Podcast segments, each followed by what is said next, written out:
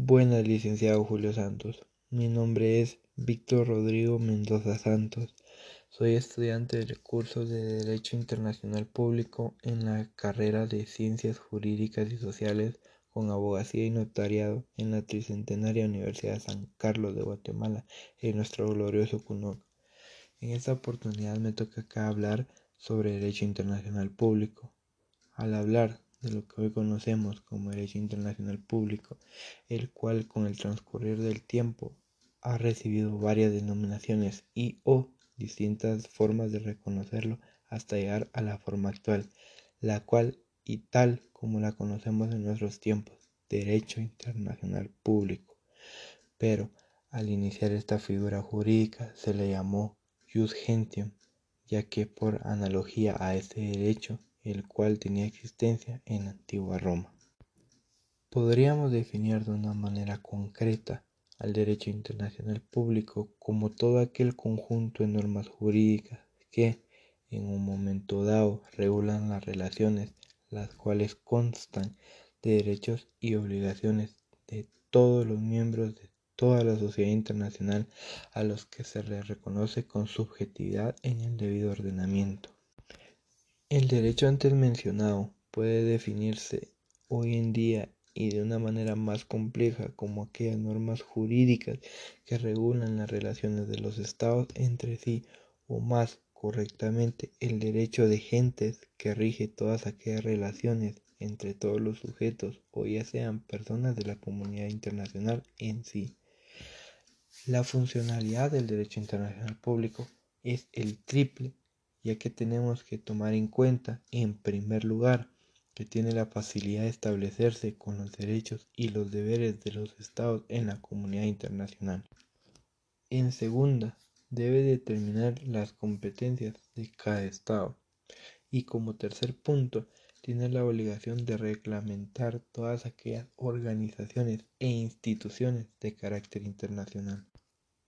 Tiene que hablarse de un derecho internacional universal, o sea, un conjunto de normas, bien pequeño por cierto, que obliga sin excepción a todos los miembros de la comunidad internacional en contraposición a un derecho internacional general, término que se aplica al grupo de reglas que están vigentes entre un gran número de estados, comprendido entre ellos a las grandes potencias, y a un derecho internacional particular o sea, aquellas normas de carácter contractual principalmente que rigen entre dos estados o entre un pequeño de números, un pequeño número de ellos.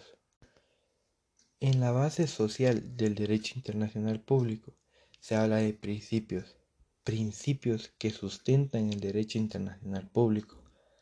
Estos principios son los fundamentos y la razón básica sobre los cuales se desarrolla la propia existencia del derecho internacional público para facilitar todas las relaciones entre los pueblos y realizar la cooperación internacional.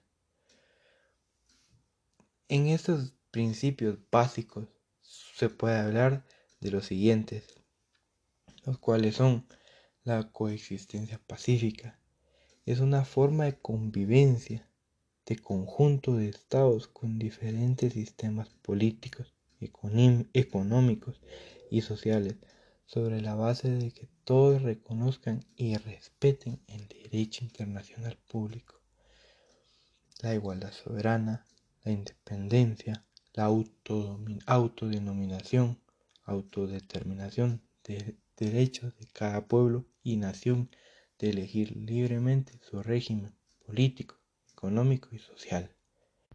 Integridad territorial.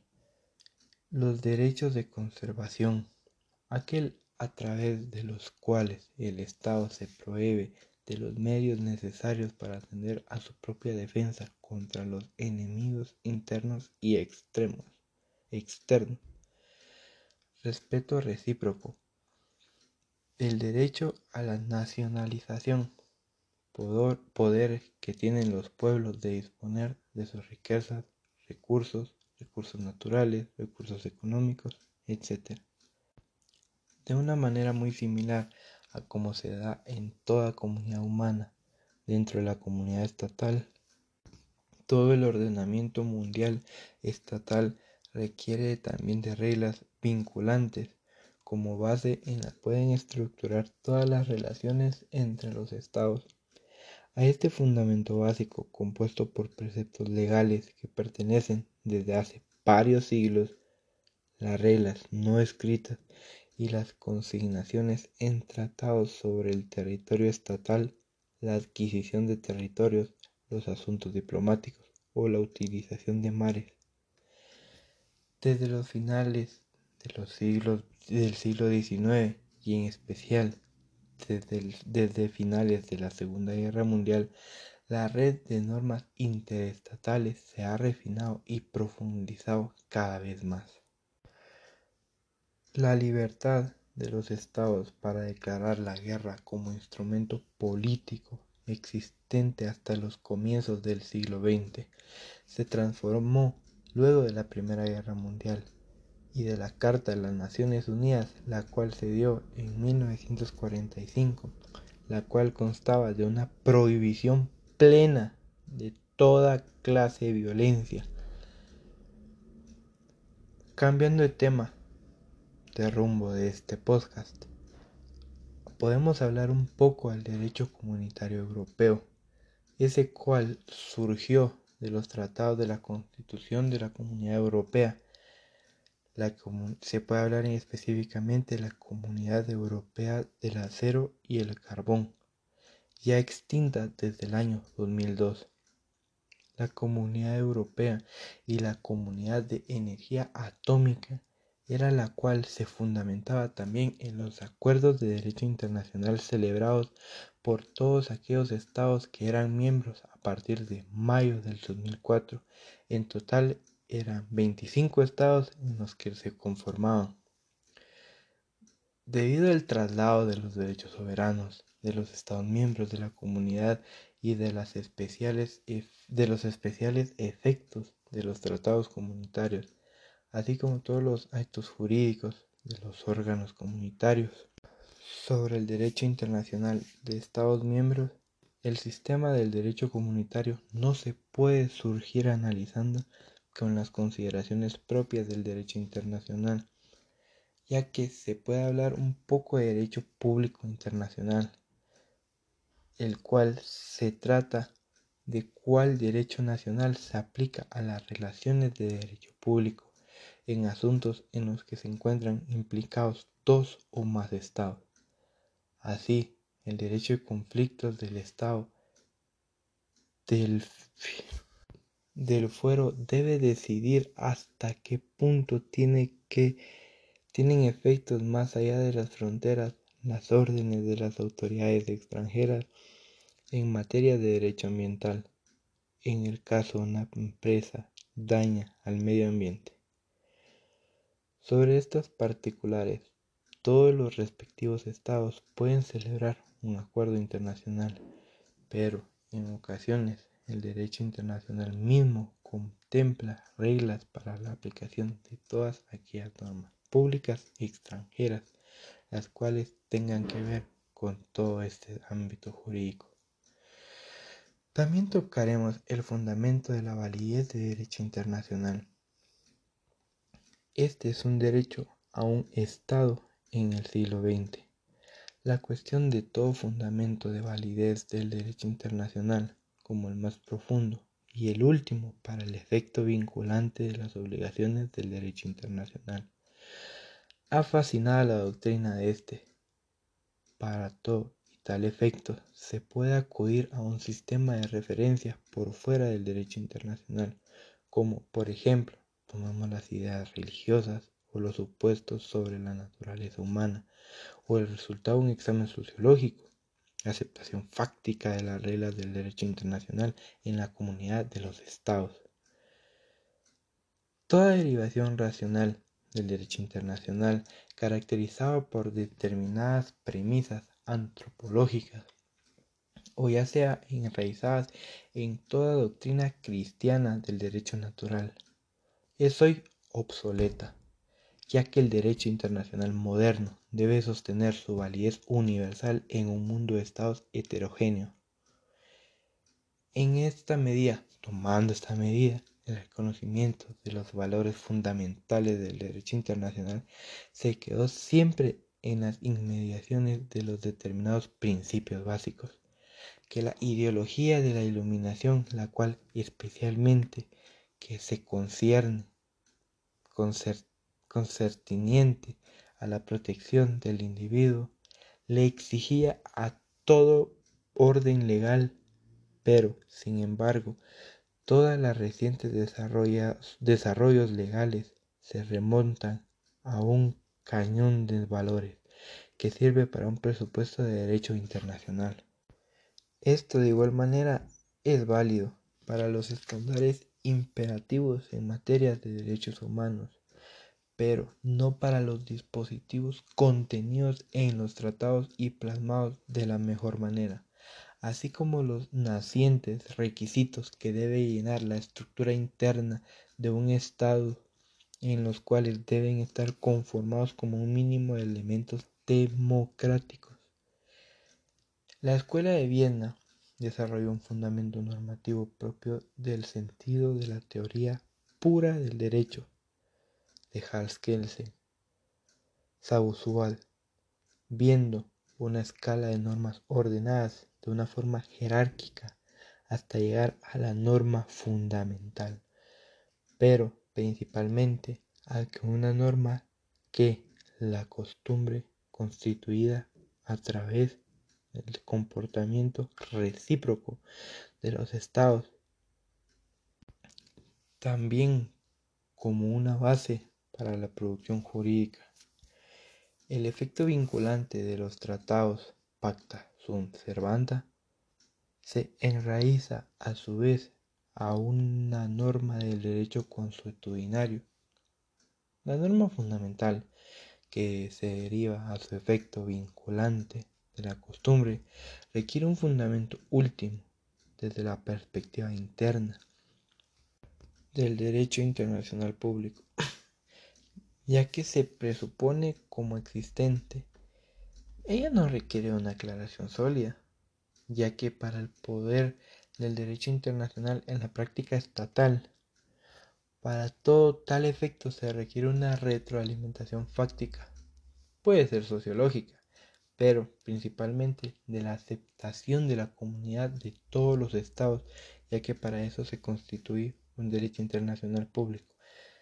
Pero desde la perspectiva moderna, actual, esta aceptación lleva prácticamente aplicada únicamente a una determinada norma fundamental, sino también a todos los valores elementales de la comunidad de los estados mismos los cuales sirven tanto con un amor de nacimiento interestatal estable, como también el reconocimiento del ser humano individual como persona, lo cual también se puede tomar en cuenta como un se puede tomar en cuenta y tomar del artículo 3 de la persona en el, del derecho civil el Código Civil en su artículo 3, lo cual establece en qué momento se habla una personalidad y se reconoce de una forma legal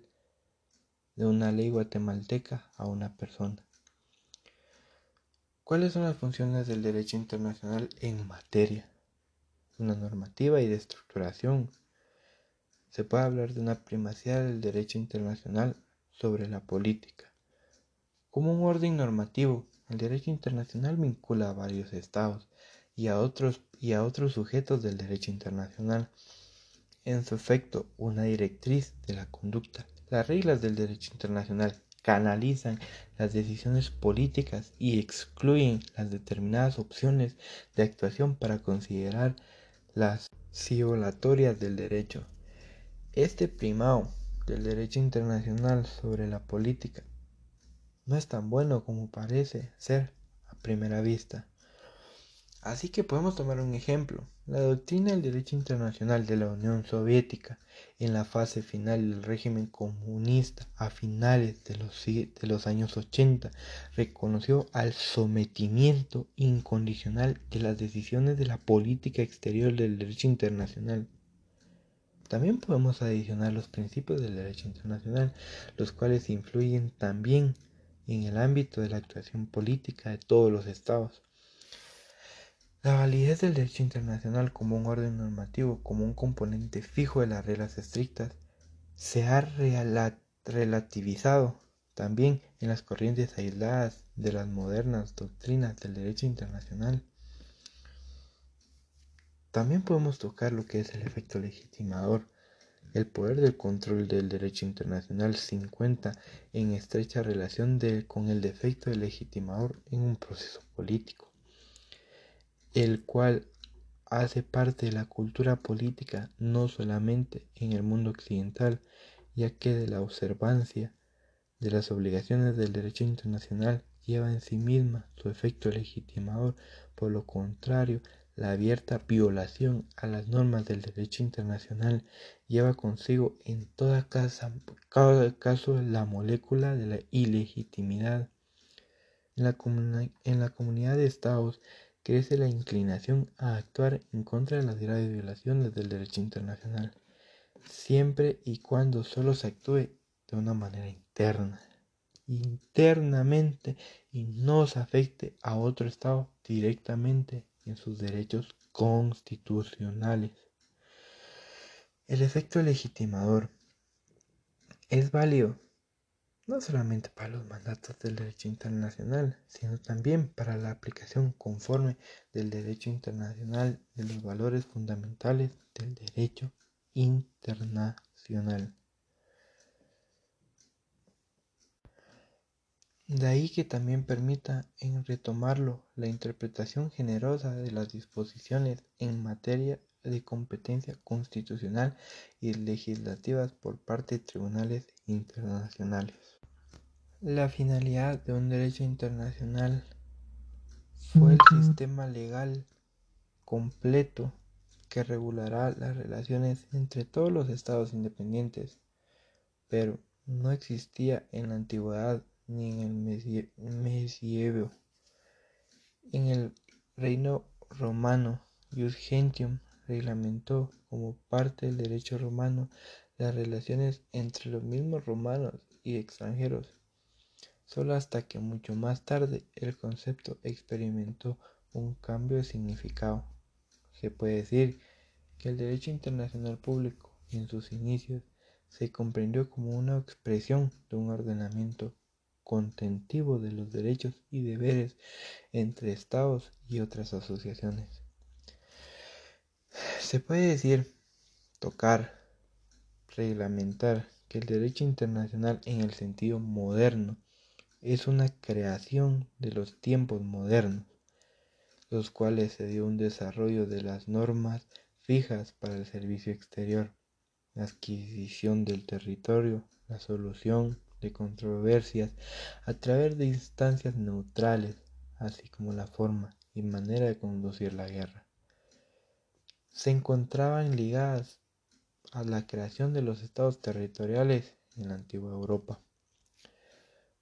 Para poder hablar de un desarrollo internacional como un ordenamiento legal de coordinación de los estados, el concepto de poder estatal pleno sin límites extremos, jugó un, papel, esencial, pero de ahí partió un doctrinante francés, el cual se llamaba Jean Bodin, para la creación del concepto soberanía. Con esto doy por terminada la exposición mediante este podcast, lo cual haya sido de su agrado, haya quedado claro lo que es comprensible de una manera general y amplia del derecho internacional. Fue un gusto haberlos saludado. Que Diosito los cuide, los bendiga y siempre estén con cuidado. Muchas gracias y con permiso.